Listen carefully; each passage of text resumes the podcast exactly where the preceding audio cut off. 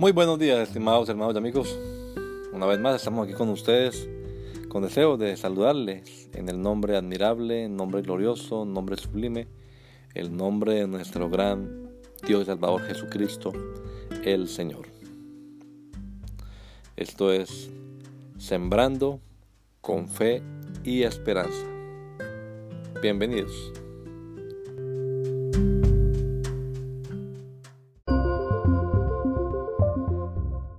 A permitir que Dios nos hable un poquito esta noche sobre la oración, la oración certera. Vamos a hablar de la oración certera, orando con certeza. Aleluya. Primera de Reyes capítulo 18, verso 41. Entonces Elías dijo a Acab, sube, come y bebe, porque una lluvia grande se oye. Entonces Elías dijo a Acab, sube, come y bebe, porque una lluvia grande se oye. Vamos a orar. Soberano y eterno Dios, alabo tu presencia en esta noche porque tú eres Dios grande y maravilloso. Yo te suplico, Señor, que tú nos hables. Hay muchos hermanos aquí esta noche, jóvenes, adolescentes, mayores, que tenemos necesidad, Señor, en muchas ocasiones de clamar a ti. Y queremos saber cómo hacerlo, Señor. Enséñanos, te lo suplico, en el nombre de Jesús. Amén. Diga gloria a Dios. Amén. Pueden sentarse, hermanos. La oración certera. Uno insiste en que la gente ore, pero no es suficiente. No es suficiente decirle, hermano, usted debe orar y conseguir que ore. Tiene que aprender a orar. Porque mucha gente ora aunque no sabe. Los discípulos del Señor oraban, pero sin embargo dijeron, Señor, enséñanos a orar. Es decir, que no es solo el hecho de practicar la oración, sino que hay algunas particularidades en la oración. No vamos a dedicar esta noche a hablar todo lo que hay que hablar sobre la oración porque es, es imposible. Pero yo quisiera tocarles este punto de la oración certera, porque uno no puede pasarse la vida haciendo ejercicios espirituales. Esto tiene que tener una significación real y tiene que tener unos resultados concretos. Si no, uno termina cansándose, aburriéndose, desanimándose y, y al pronto hasta renegando de Dios. Porque si no, yo he hablado y orado y orado y hermano y nada. Bueno, también hay que aprender que a veces Dios dice que no y uno le insiste en que le diga que sí. A veces mi hija me dice, papi, tal cosa, y digo, no, hija. Y me dice, pero papi, ya te dije que no. Entonces uno no quiere tomar un no por respuesta, porque uno cree que la oración siempre tiene que ser que sí. Pero tampoco podemos agarrarnos de esa razón para tomar siempre no por respuesta. ¿Cierto? Porque no puede ser que siempre Dios diga que no y que no y que no y que no. Está bien que si le pido algo así extraño me diga que no, pero si siempre me dice que no, algo está pasando. Porque obviamente que Dios le gusta decir que sí. Esa es su debilidad. Además, los psicólogos dicen que el sí es espontáneo, el no es premeditado. Cuando usted dice sí, fácilmente dice sí, sí, sí, sí, sí. Pero cuando le dicen una cosa, tiene que pensar, dice, no. Eso tiene que pensar. El sí es espontáneo, pero el no es premeditado. Así que lo más seguro es que haya muchos más síes que no es. porque Dios además ha hecho una provisión amplia para su pueblo. Yo quisiera que, que miráramos este pasaje cuidadosamente porque es uno de esos pasajes impactantes en la palabra de Dios. Hay una, hay una firmeza, hay una fortaleza en las palabras del profeta a causa de la convicción con que habla. Y yo creo que eso es lo que debe eh, impactarnos a nosotros y es lo que debemos aprender. Entonces Elías dijo a Acab, sube, come y bebe, porque una lluvia grande se oye. Cuando el profeta dijo esto, hacía tres años largos que no llovía, así que este es un compromiso serio. Había una sequía que había durado largo tiempo, como tres años largos. Entonces decir que va a llover cuando han pasado tres años largos sin lluvias es mucho compromiso. Pero el profeta habla con una certeza, con una seguridad, con una confianza. Y luego se va a orar. Así que él se comprometió y luego se fue a orar. Y oró. También es una buena ilustración de ver que a la primera oración no pasó nada. Y no pasa nada, es que uno enseguida piensa, ¿será que he pecado? ¿Será que no sé qué? No, no pasa nada, insista y ore ya. Seis veces y nada. A la séptima vez, el, el siervo dice, veo allá lejos una nube como que tenía binoculares. Veo una nube del tamaño del puño de la mano de un hombre. Usted imagínese una nube de ese tamañito. Yo creo que el cielo estaba limpiecito y ese hombre estaba buscando, aunque sea un, un ave que pareciera una nube. Y allá vio un un montoncito de humo. Y él dice, veo una nube como el tamaño del puño de la mano cerrada de un hombre. Y ya paró de orar. Dios, vaya dígale que se, que se meta debajo de una troja o algo porque se va a mojar. Eso es serio. Yo creo que nosotros estamos muy mal acostumbrados. Dios nos da algunas lecciones y nosotros exageramos la nota en todo. O, la exageramos porque queremos que las cosas pasen ya. O las exageramos porque si no es que la Biblia dice que orar y orar y orar y orar sin desmayar. Hasta que... Entonces nosotros con esa excusa nos pasamos 10 años orando por lo mismo y nada. Entonces no podemos irnos a los extremos, tenemos que aprender a conocer las circunstancias que vivimos, los problemas que enfrentamos, las cosas que no esperan. Hay cosas que no esperan. Hay cosas que tienen que pasar ahora. Hay cosas que puede ser mañana. Me llama un hermano y dice, hermano, lo llamo urgentemente un obrero. ¿Qué quiere? Dice que si lo recibe ahora o mañana. Digo, entonces no es urgente. Porque puede ser ahora o mañana. Eso quiere decir que es una cosa que se puede esperar. Se puede esperar por lo menos un día.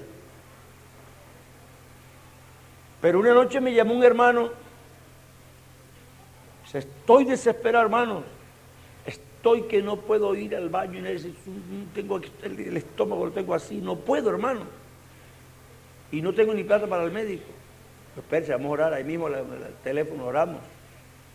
Y ese hermano fue terminando la oración y listo, sano. Porque eso no espera. El hombre tenía esa vejiga que se le reventaba ya. Y me dice, hermano, desde entonces ni he vuelto a tener problemas. Entonces usted no puede orar siempre de la misma manera que no voy a orar y, y orar sin cesar y sin desmayar. Está bien, pero es que hay oraciones que no esperan. Tú tienes que tener una oración certera. Una oración que vaya como flecha rápida al corazón de Dios y tenga respuesta. Porque no puede esperar. Entonces usted si, acepta una situación y la, y la acaricia y, la, y convive con ella y se acostumbra, bueno, ahí está esperando. Pero, pero cuando no espera, este hombre se acababa de enfrentar a 850 profetas, 450 profetas de Baal y 400, y 400 de acera. Eran 850 profetas, no eran 450, eran 850. Los acababa de derrotar y eso significaba que había quebrantado la espina dorsal del imperio, porque en esa época quienes mandaban eran los religiosos. En ellos se apoyaba el gobierno. Y encima había una sequía tremenda. Así que Elías oró y después que oró salió corriendo a esconderse a la cueva porque lo iban a, lo iban a matar. Así que la cuestión era urgente. Pero él habla con certeza y él dice, se oye, ya se oye el rumor de la lluvia. Y después se fue a orar y lo que apareció fue una nubecita así de este tamaño. Imagínese usted el rumor de lluvia que había. Eso es palabra de fe. Palabra certera. Nosotros los cristianos no andamos haciendo demostraciones vanas de poder, porque a algunos se les ha dado por eso. No, venga, vamos a orar por usted, que ahora pero es para una demostración vana de poder. Dios no, no está promoviendo eso. Los milagros que Dios hace en su pueblo y las cosas grandes, las hace para glorificarse. Las hace con un propósito. Las hace para que nosotros lo conozcamos y nos perfeccionemos en la fe y en nuestra vida cristiana. Pero no se ponga a hacer fanfarronerías espirituales porque hay gente que hasta hace campañas fanfarronas. Dios no anda en eso, pero Dios sí es suficiente para responder la oración. Y podemos tener confianza que Dios no nos va a dejar avergonzados, pero no se ponga a hacer alardes, porque Dios no anda alardeando. De Jesucristo se dice una, una palabra que que pareciera contradictorio. Dice, mi siervo no levantará la voz y no voceará en las plazas.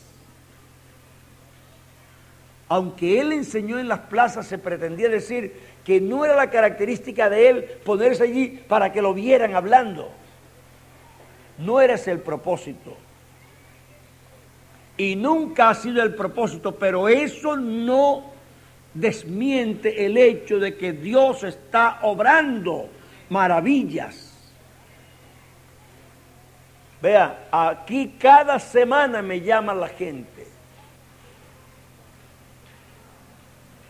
de sanidades que toda la semana, hermanos, oramos, yo pasé y Dios me sanó. Eso es continuamente. No andamos haciendo alarde. Pedimos oración por la hermana Magali yo, yo tomé el teléfono y francamente le sentí la voz bastante mal. Entonces me puse a hablar con ella y dice, bueno, vamos a orar.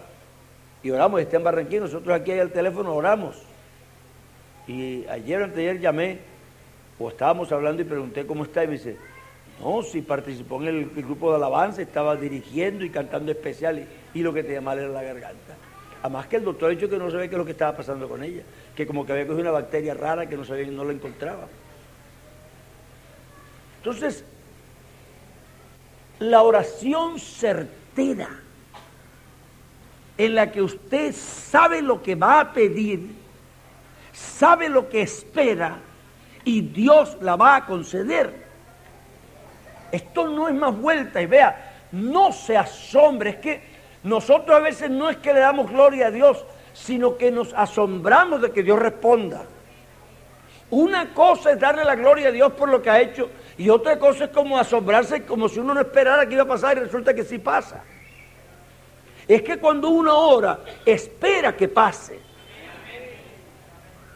Uno no ora para, para, para hacer un sacrificio espiritual. Esto no es cuestión de sacrificios.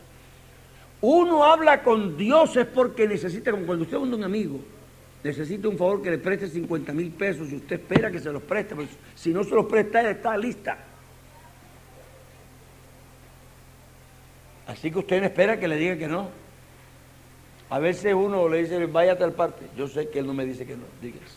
A menos que no tenga. Yo sé que él no me dice que no. Pero como Dios siempre tiene. Así que si usted sabe que él le dice que sí, vaya porque él siempre tiene. Conmigo de pronto un día no tengo que quiera decirle que sí, pero con él siempre tiene. Siempre tiene. Pero tiene usted que mandar con esa certeza, con esa seguridad. También es bueno que nosotros aclaremos que no se trata de nosotros hacer un, ejercicio mental de autoconvicción porque eso es lo que está predicando todos los orientalistas y la nueva era y todo el mundo. Que con tal que usted solo lo visualice y usted lo piense y usted esté convencido, va a pasar. Estamos hablando de otro tipo de convicción, no de una autosugestión, ni un poder ilimitado de la mente. No se trata de eso. Nosotros tenemos fundamentos, y aquí es donde yo quiero insistir, porque nunca una convicción verdadera se va a dar a menos que tenga en qué fundamentarse. No es que yo creo, pero que con base a que no es que me va a llegar una plata, pero, pero ¿de dónde? No, me va a llegar. No, usted tiene que tener una, una base. ¿Quién le va a pagar? ¿De dónde le van a pagar y por qué le van a pagar? Con Dios es igual. La gente cree que tener fe es ser loco o ignorar las realidades o, ser ilusorio o soñador. No, tener fe tiene su fundamento. La fe realmente es racional. Hay una razón por la que nosotros tenemos fe. Por eso podemos orar con certeza. Porque no es una imaginación nuestra no es una impresión que tenemos, no es una ilusión que se nos ha formado. Tenemos una razón, y yo quisiera decirle, si usted está aquí esta noche visitándonos, escuche con atención, porque usted vino seguramente buscando resolver alguna situación de su vida, y yo pretendo darle a usted herramientas para que usted esta noche pueda creer y ore con certeza Dios le responda y usted se vaya con la respuesta de Dios. Ese es el propósito de esta predicación, que nosotros tengamos las herramientas para que cuando oremos las cosas sucedan.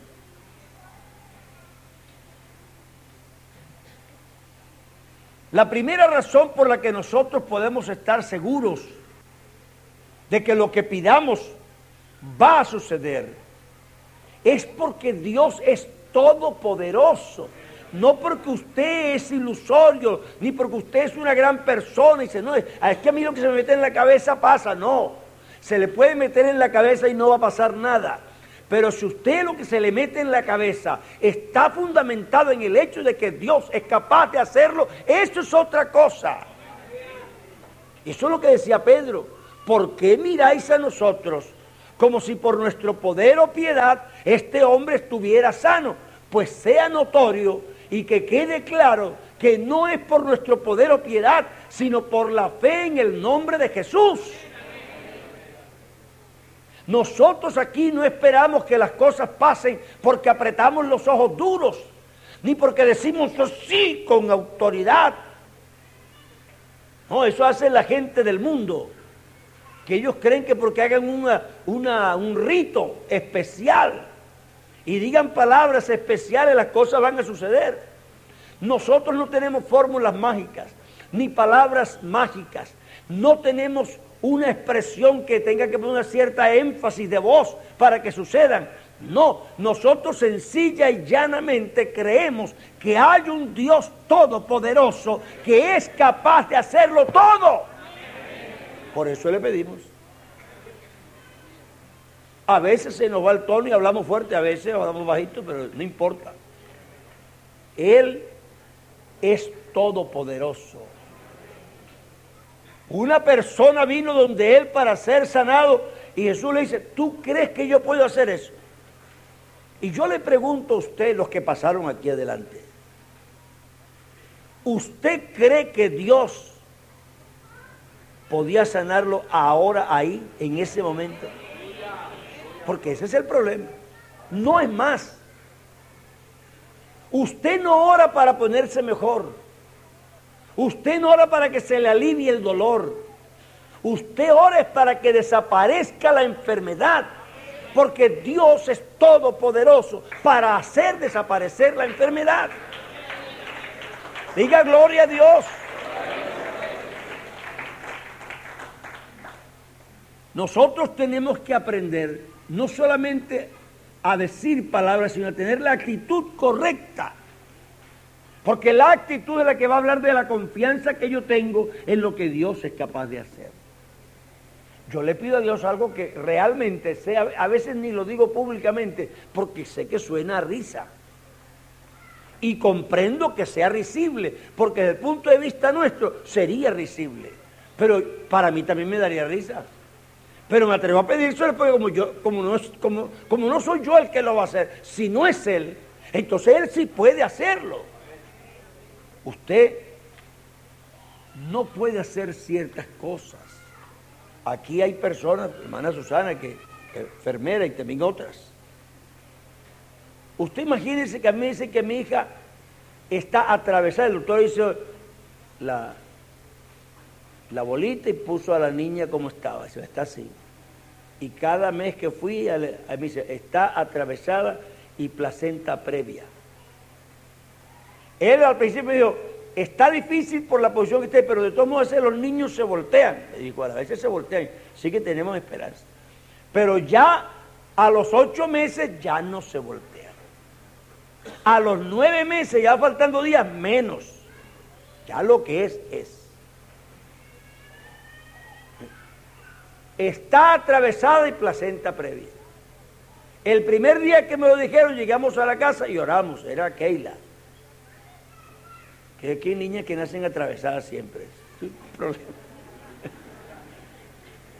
Para el euro toda la vida para enderezarle y están atravesados. Cuando llegamos de ellos, vamos a orar. Y oramos para que pasara. Pero eso seguía torcido. Pero yo digo, no, ya oramos. Vamos a orar. No, ya oramos. Yo siento que eso ya oramos. Dios no necesita que le diga tres veces lo que me tiene que hacer porque Él sabe. Ya se lo dije de corazón. Pero claro, pasaron los meses y nada. Y siempre yo, ¿y qué pasa? ¿Me oyó o no me oyó? Llegamos, ya faltaban 15 días. Entonces lo que el doctor dijo, ya no dijo más nada, sino bueno, vamos a, programar la, la, la cesárea porque Ah, esta niña está placenta previa, está atravesada, no hay forma de salir. Tiene que hacerle cesárea. Entonces, ¿qué? No, yo ya oré. ¿Cuánto hace? Siete meses. Uy, ese señor sacó la oración siete meses. Cuidado que Dios tiene muy buena memoria. No se le olvida nada. Imagínense si en Apocalipsis sale diciendo que estas son las oraciones de los justos que hicieron por todos los años de, de los seis mil años de existencia. Entonces, siete meses no es nada. O sea, el doctor ya programó la cesárea. Fuimos al último chequeo para decirme dentro de tres días viene para... Y de pronto entró allá con mi esposo y la enfermera, de poco rato salió y me dijo, hombre Torres, esta niña está bien, parto natural. Usted crea lo que quiera. Explíqueselo como quiera. A mí no me interesa. Yo lo que sé es que esa niña estaba atravesada con placenta previa que no podía nacer y en menos de cuatro días Dios la enderezó y nació bien. Así es. nosotros aquí no estamos impresionados. Y si Dios lo hace, no me impresiona. Lo que me impresionaría es que no lo hiciera. Porque siendo un Dios todopoderoso, ¿cómo no va a poder hacer esto? Es al revés. Mi fe está tan sencilla en el hecho de que Dios es todopoderoso que cómo es posible que va a haber una cosa que sea difícil para Él. No hay ninguna. Dios no tiene cosas difíciles. La palabra difícil solo existe en el diccionario de los humanos. Delante de Dios todo es posible. Todo, no hay ninguna restricción. Puede usted tener cáncer, puede tener usted sida, puede tener un tumor, puede tener un mioma, puede tener el riñón volteado, puede tener el corazón desbaratado, puede tener un tumor en la mitad del corazón como tenía la hermana Esperanza. Haga lo que quiera. Pero yo a usted le aseguro, vea, la palabra de oración certera es necesaria. Yo ni me acuerdo quién fue la que me dijo que fuera a orar por esa hermana. Yo en esos días estaba grave de muerte también. Y me fui allá al González Valencia a orar por ella. Y pregunté y pregunté y me metí por todas partes y me dice, señor, está aquí. Entonces yo no. No lo encontré y me vine a buscar mis papeles porque me iba a hacer unos exámenes también yo. Y la hermana me encontró bajando aquí me paró y me preguntó y yo dije, no, no la encontré. en, el, en el González Valencia, no, es que no es en el González Valencia, es en el, en el Ardil Lule. Digo, yo voy para allá, súbase. Y nos fuimos. Y entramos al cuarto. La hermana se me acercó, la hija, aparte de mis hermanos. El doctor dice que ella de pronto sobrevive a la operación. De pronto. Pero que lo más seguro es que no sobreviva al tratamiento posoperatorio, porque, porque eso tenía un tumor en la mitad del corazón, casi tan grande como el corazón, más grande, como una pepa de un aguacate. Es que eso no lo había visto, yo, yo no lo había oído nunca. Tenían que partir el corazón y sacarle de adentro eso y pegarlo otra vez. Así que yo entré y ella me dijo, hermano, yo lo que quiero es que me bauticen antes de que me operen, por si no salgo ya. Digo, oramos. Y yo le dije, vea, yo no la voy a bautizar ahora. Cuando salga de aquí, la voy a bautizar. Y créame que se lo dije convencido. Porque es que a veces que usted habla es la palabra de fe real. Cada vez, que, cada domingo que veo a esa hermana que entra aquí, bien fuerte, bien gruesa, bien rozagante, digo, ahí está, Diga lo que quiera, pero el Dios que tenemos aquí es todopoderoso. Él lo puede hacer todo. Dese usted la explicación que quiera. Pero Dios no falla. ¿Tú crees que yo puedo hacer esto? ¿Tú crees? ¿Tú crees que Dios lo puede hacer esta noche? No mañana, no. Bueno, mañana en el ayuno. No, no hay que esperar mañana. Si Él viene esta noche, entonces ¿qué? No hay mañana. Vea, el mañana no existe. El ayer tampoco existe. Lo que queda es el recuerdo y lo que hay en la esperanza. Lo único que tenemos es ahora. Esto sí es verdadero. Esto es lo que tenemos. Nosotros no tenemos más que no, que muchos años. ¿Cuáles muchos años? Nosotros vivimos de minuto a minuto. Eso es lo que vivimos, no tenemos más. Lo demás es pura ilusión y esperanza nuestra. Así que Dios no tiene promesas para mañana, para más luego. Él está aquí ahora, ahora. Y ahora Él hace lo que tenga que hacer. Y no le toma tiempo. Porque eso es lo mejor, que Dios tan poderoso que Él no toma tiempo a hacer las cosas. La segunda cosa que nos sustenta a nosotros para hacer una oración certera y creer es que además la Biblia dice que Dios tiene buena voluntad. Él quiere hacerlo. Dios no tiene usted que convencerlo para que haga cosas, porque Él se ha ofrecido a hacerlo.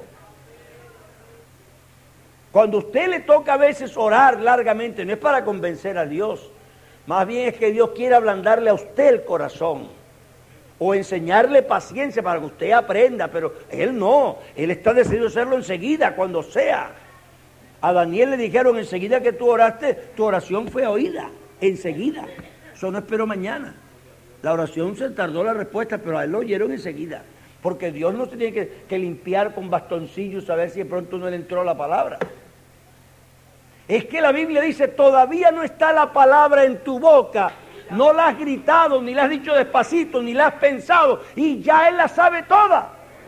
¿No dice eso la Biblia? Claro, Salmo 139, eso lo dice la Biblia. Nosotros se nos ha metido que la duración de la oración es para convencer a Dios. No hay que convencer a Dios. A veces a lo que hay que convencer es a nosotros. A veces nos tardamos porque venimos como tan fríos a veces a pedir a Dios o a veces tan desconectados, o a veces tan incrédulos, que claro, nos toma 10 horas estar ahí arrodillados. Pero Elías dijo, vea, échele agua que vamos a orar y va a caer fuego ahora. Y no se tardó ni tres segundos y cayó fuego del cielo. Eso no quiere decir que usted no vaya a orar, pero quiero decirle que no es para convencer a Dios, porque Dios tiene todo poder y la buena voluntad. Ese leproso se le echó a los pies y le dice, Señor, si tú quieres, tú puedes limpiarme. Y Jesús dijo, claro, yo quiero. ¿Usted cree que arrepiéntase? Eso es fácil. Eso se arregla enseguida. ¿Por qué tiene usted que esperar? Pero de parte de Dios no hay problemas. ¿Cómo tengo yo el derecho de dudar que Dios quiere si antes que yo naciera Él fue a la cruz del Calvario y se hizo una llaga en todo el cuerpo para que yo fuera sano, para que salga yo ahora a cuestionar a Dios si Él querrá sanarme? Él querrá hacer esto, Él querrá hacer lo otro. El día que Él no lo va a hacer, Él me dice, no lo voy a hacer y me dice por qué. Yo sé que es así porque a mí me lo ha dicho. Dicho, no voy a sanar. ¿Por qué no por esto y por esto y por esto? Se acabó. Pero Dios no nos deja ignorantes. Él habla con su pueblo. Él nos mantiene bien para que nuestra fe no falte nunca. Así que nosotros tenemos seguridad de su buena voluntad. Cuando tú estabas hablando con el hermano que te trajo aquí, Dios te estaba oyendo. Cuando tú pensaste, voy a salir por ahí a, gastarme la noche, Dios vio la calle que cogiste y voy a, poner que cante en tal coro para que pase él le guste. Y por eso entraste. Así que Dios te ha seguido por todo el camino, desde el día que naciste hasta el día que te mueras. Él te seguirá por todas partes. Dios quiere, Dios puede. Y eso sustenta nuestra fe para que nosotros hagamos una oración certera y tengamos respuesta de lo que nosotros necesitamos. A veces nosotros queremos orar y la duda nos entra es porque no estamos seguros que Dios le guste lo que estamos pidiendo. Ponte de acuerdo con Dios. Salomón estaba orando y Dios le habló y le, y le puso a escoger la respuesta que quería. Y cuando él escogió, la Biblia dice que a Dios le agradó lo que Salomón quería. Es importante que cuando yo pida algo, el propósito sea agradar a Dios el propósito sea que mi vida sea todavía mejor para Dios. Pero resulta que hay quien recibe un, milagro, recibe una bendición y después ni aparece. O como testificaba el hermano Rigoberto aquí, no, si mi, mi familia también hay gente que, que reza.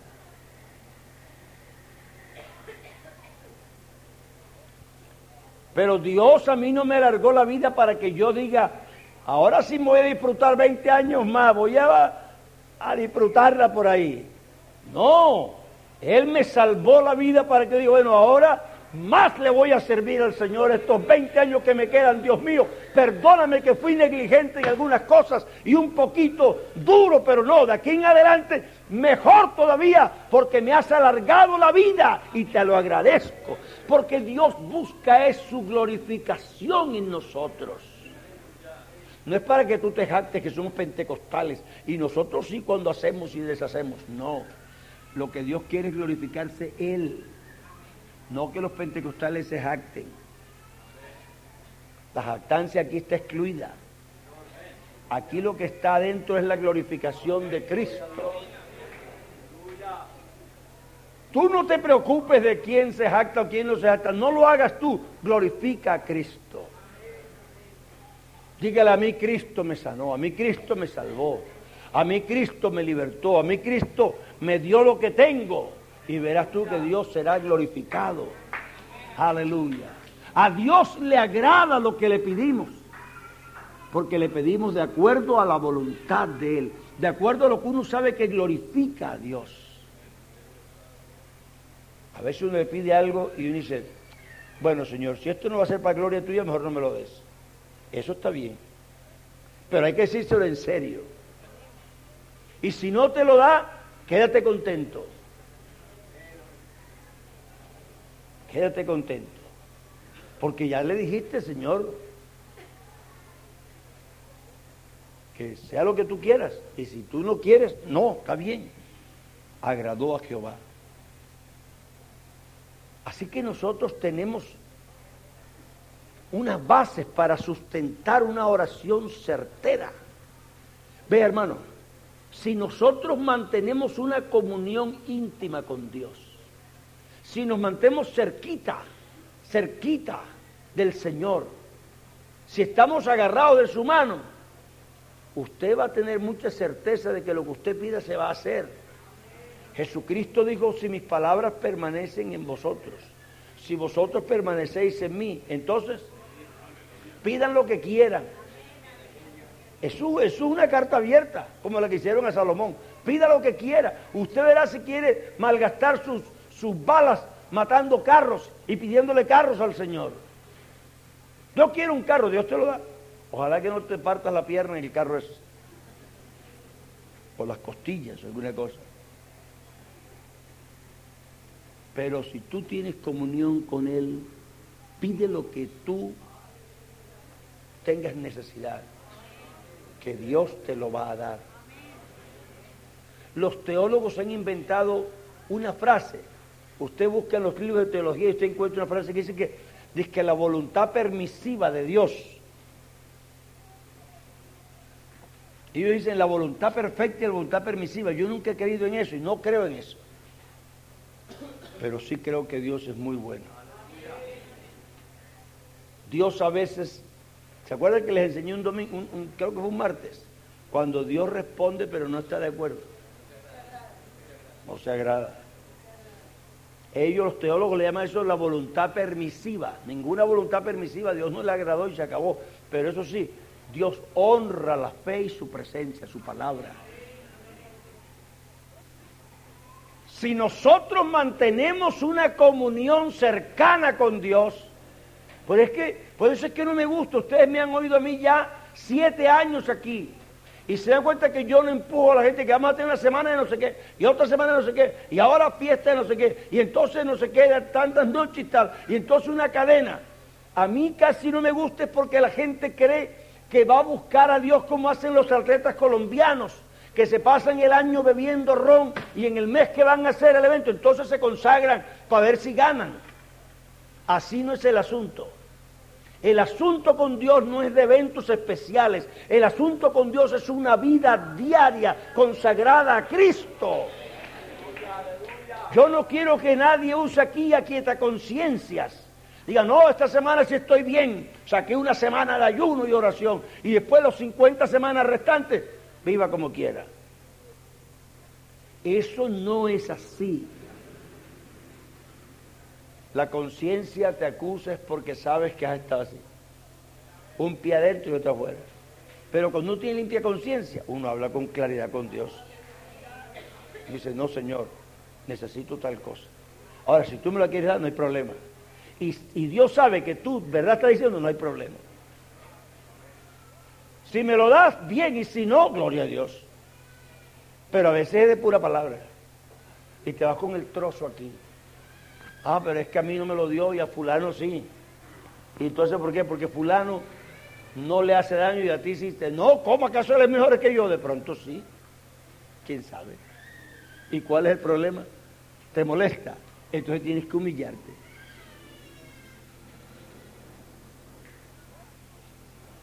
Nosotros tenemos que tener convicción. La Biblia dice, cuando alguno es tentado y pasa por diversas pruebas, no diga que Dios lo está tentando y nada de eso.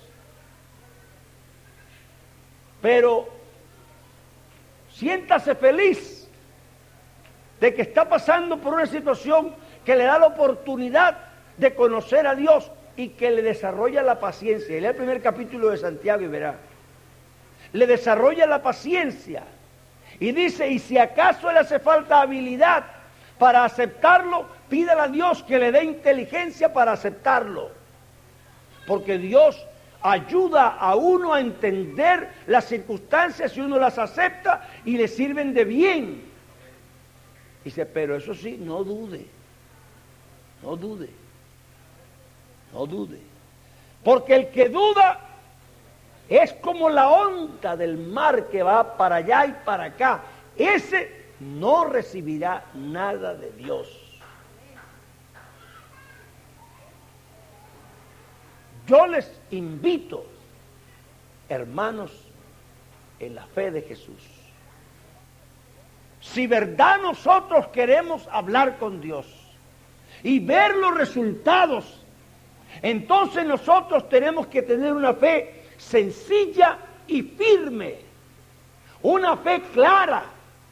¿Yo por qué voy a dudar? Si Dios es todopoderoso, si Dios tiene buena voluntad, si lo que pido es para su honor y gloria, para su obra, no es para mí, es para Él. Aleluya.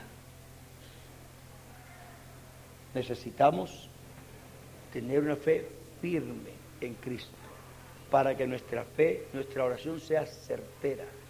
Y le voy a decir la última cosa que nos hace falta a nosotros, que a mí a veces me extraña de los cristianos. Nosotros, de alguna manera, alguien nos ha metido en la cabeza y en la conciencia que siempre somos culpables de algo y que todavía nos hace falta algo para ser consagrados. No sé por qué, pero casi todo cristiano le cae bien un sermón de consagración. Todo cristiano que usted le predica un sermón de consagración le cae bien y pasa a consagrarse. ¿Sí o no? Es extraño que nosotros nunca nos sintamos consagrados. Y el diablo está usando esa debilidad para que nuestra oración no sea certera. Porque resulta que Dios ha establecido en su palabra que los creyentes son el canal regular a través del cual Dios va a cumplir sus promesas. Y si todos esos canales se creen incapaces y se creen sucios, entonces Dios no puede usar a ninguno. Todas las promesas de Dios son en Él sí y en Él amén por medio nuestro, dice la Biblia. Entonces, si yo me dedico a convencer a los cristianos de que nunca están bien, nunca Dios los puede usar. Porque ellos se reúnen una conciencia con que Dios los quiere usar, no puede, porque ellos están condenados. Y Dios necesita una conciencia limpia, necesita una fe certera para poder usar a la gente. Así funcionan las cosas con Dios. Nosotros Hemos visto cosas maravillosas aquí, muy grandes, créamelo. Yo no puedo olvidar los años o los meses en que veía al hermano Nelson aquí y a la hermana Dora. Y uno que ha vivido esa situación y sabe ver a su cónyuge acabándose. Y el uno le dice que ya no es más, y el otro que vamos a ver si le hacemos una quimioterapia, una radioterapia. A ver, uno sabe cómo es, él sabe que está planillado y se terminó. Y empezamos a orar. Y yo me acuerdo un domingo que él pasó ahí. Aquí en este punto estaba. Y oramos por él. Y ustedes saben cómo fue a Bogotá, que lo viera la, doctora, que no era que ni creer, no podía aceptar que no estuviera mal. Pero usted lo ve ahora y está así de grande. ¿Sí o no? Y aquí vimos las radiografías. Así que eso no es un invento nuestro. Eso no es un invento nuestro. Pero nosotros tenemos que creer. Y vea, Dios quiere que veamos cosas todavía más grandes. Pero el pueblo de Dios tiene que creer Primero Dios tiene que saber que ustedes creen que Él los ha limpiado de todo pecado. No se deje convencer del diablo que siempre lo quiere tener condenado. El diablo sabe que mientras usted se sienta condenado, usted no sirve para nada. Pero el día que usted se sienta libre y le dé gracias a Dios por el día y diga, este es un buen día para morirme si Cristo viene hoy, aleluya que me voy, entonces Dios lo va a usar. Porque usted está libre y tiene fe. Necesitamos una oración certera. Hay cosas, hermanos, que están sucediendo que no dan espera. No dan espera. Hay otras que sí, uno sabe que las vive hoy y se mantiene ahí. Pero yo sé que hay situaciones que ya se hacen insoportables. ¿Y por qué las tenemos que soportar tiempo y tiempo y tiempo? Y entonces, no, si el Señor quiere que uno sufra, pues bueno, Aquí me pasaré llorando hasta que Él venga. Le voy a decir una cosa, a Dios no le gusta ver a su pueblo llorando. Cuando Él venga, lo primero que va a hacer es enjugar las lágrimas de todos los ojos, las que todavía queden. A Dios no le gusta ver a su pueblo así triste. Dios le gusta ver a su pueblo alegre. Bendito el Señor. Con la frente en alto. No porque ignoren sus pecados, sino porque creen que Dios se les ha perdonado. Vamos a orar con certeza. Vamos a orar con seguridad. Vamos a creer que lo que pedimos va a suceder. Vamos a estar claros en nuestras convicciones. Dios no puede mentir. y no puede fallar porque tiene todo el poder. Es más, le voy a decir una cosa. Todavía hay alguno aquí esta noche que tenga una necesidad real, real, que no puede resolver. Usted la quiere resolver ahora, aquí. Yo le digo, venga acá, venga. Pero venga creyendo en el nombre de Jesucristo. Porque Dios no juega a la fe ni Dios juega a culto. Dios está para salvar, para sanar, para romper cadenas, para liberar, para hacer maravillas. Vamos a creerle. Vamos a hacer una oración certera a Dios, una oración de certeza. Ya que nosotros creamos que lo que le pedimos va a suceder. Bendito sea el Señor. Aleluya. Yo creo que aquí hay bastantes necesidades. Pónganse de pies, hermanos. No nos vamos a distraer. Aquí vamos es a orar. Aleluya. Ayúdenme ahora, hermano Edison, también. Ayuda. Ayúdenme. Ayúdenme, hermano Ayúdenme, hermano. Hermano Gerardo, ayúdenme. Hermanas, ayúdenme a orar, hermana Esther. Hermana Esther, hermana Susana, ayúdenme a orar aquí. Vamos a orar. Vamos a orar con certeza. Vamos a creer que Dios nos va a responder esta noche. Orar esperando que vamos a recibir lo que le vamos a pedir. Aleluya. No hablamos al aire. No hablamos aquí por ilusión. Nosotros creemos que existe un Dios todopoderoso Creemos que existe un Dios maravilloso que es capaz de hacer lo que nosotros le pedimos. Aleluya. Bendito sea el Señor. Bendito sea el Señor. Bendito sea el Señor. Aleluya, Señor Jesucristo. Vamos a orar, hermanos. Dios eterno, estoy invocando el nombre de Jesús por virtud de Jesucristo. Ahora te suplico que estos hombres y mujeres que están aquí reciban un milagro de parte de Dios, reciban un toque del poder de Dios. Dios mío, ilumínales el entendimiento, revélales la fe, revélales, Señor, tu poder, revélales tu buena voluntad, revélales, Señor, tu voluntad de hacer cosas. Oh Dios, que puedan identificarse con tu sentir. Te suplico, Señor, ahora Levántales de aquí, Señor, con la certeza de haber tocado a Dios, de haber hablado con Dios, de haber encontrado respuesta en Dios. Aleluya. Ahora, Señor, arrópalos como un manto, un manto de poder, en el nombre de Jesús. Oh, abrázate estás, Aleluya. Aleluya. Aleluya. Hermano, crea, crea, crea, crea, hermano, crea, crea, hermana, en el nombre de Jesús. Aleluya, aleluya, aleluya. Gloria al nombre de Jesús. Aleluya, jubiloso estruendo se oía. Vamos a orar, vamos a cantarlas, pero siga creyendo. Aleluya, adore a Dios, hermano. Y reciba de Dios lo que usted se ha propuesto esta noche en el nombre de Jesús, en el nombre de Jesús. Aleluya. Jubiloso estruendo se oía de un varón que milagros hacía. A los hombres convencía que de Dios poder tenía pues milagros él hacía. Los enfermos iba sanando, los muertos resucitando. Nunca habrá un hombre como este.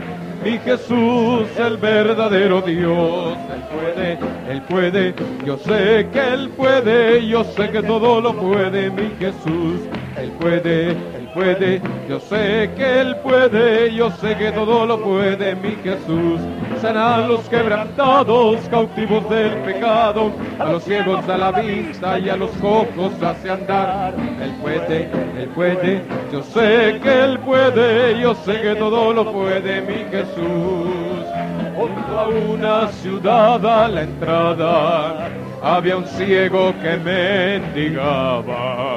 Al oír que por allí pasaba un varón que disque sonaba, él clamó con toda el alma y Jesús le consoló, pues la vista él le dio. Nunca habrá un hombre como este, mi Jesús, el verdadero Dios. Él puede, él puede, yo sé que él puede, yo sé que todo lo puede, mi Jesús. Él puede, puede, yo sé que Él puede, yo sé que todo lo puede mi Jesús. A los quebrantados, cautivos del pecado, a los ciegos da la vista y a los cojos hace andar. Él puede, Él puede, yo sé que Él puede, yo sé que todo lo puede mi Jesús. Jubiloso estruendo se oía de un varón que milagros hacía a los hombres convencía que de Dios poder tenía, pues milagros él hacía. Los enfermos iba sanando, los muertos resucitando. Nunca habrá un hombre como este, mi Jesús, el verdadero Dios. Él puede, él puede Yo sé que Él puede, yo sé que todo lo puede, mi Jesús. Él puede, Él puede, yo sé que Él puede, yo sé que todo lo puede, mi Jesús.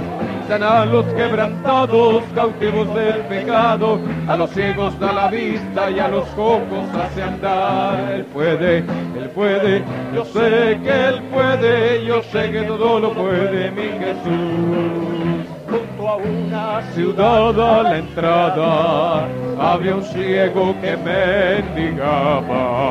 Al oír que por allí pasaba un varón que disque sanaba, él clamó con toda el alma y Jesús le consoló, pues la vista él le dio. Nunca ha dado un hombre como este, mi Jesús, el verdadero Dios, él puede.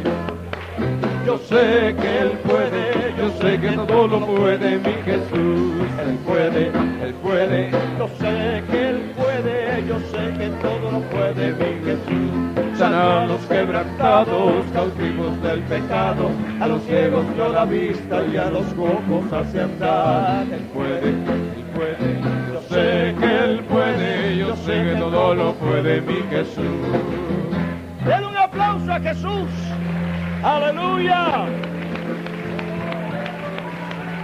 Gloria al nombre de Jesús. Gloria al nombre de Jesús. Gloria al nombre de Jesús. Aleluya. Aleluya. Él puede. Yo sé que Él puede. Yo sé que todo lo puede mi Jesús. Aleluya. Denme un minutito antes que ustedes se vayan, porque tenemos una necesidad aquí grande. Gloria al Señor. Y no tengo a quien más acudir sino a ustedes. Por aquí hay un papelito que me pasaron, ya no sé ni dónde está, pero es de la escuela bíblica.